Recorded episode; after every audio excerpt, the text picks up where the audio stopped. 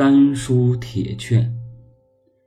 刘邦得以一统天下，登基后，一边命萧何等人制定法律，补充和修改礼仪制度，一边下诏大封功臣，功劳最大的为王，稍次些的为侯，再次些为吏。做了王侯的人都拥有十亿，可以自治属吏，在十亿征收赋税。此外，刘邦又命人打造了一批丹书铁券。丹书铁券是用红色的笔在铁板上写下皇帝的赦免书，以此啊颁给功劳最为显赫的几位功臣。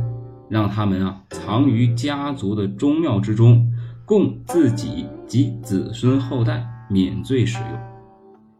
但是刘邦又对功臣们说：“你们都是朕的开国元勋，朕封你们为王侯，并赐予你们种种的特权，还颁给你们丹书铁券，让你们的福泽可以惠及到子孙后代，这也算对得起你们了。”但是，如果你们中有人谋图篡反，朕一定杀之不义。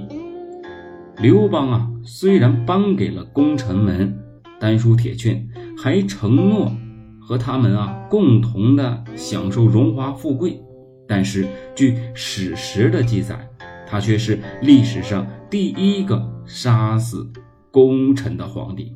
韩信等人都被他接连杀害，萧何也曾入狱，连刘侯张良也感到了自身的危机，早早的请求归隐。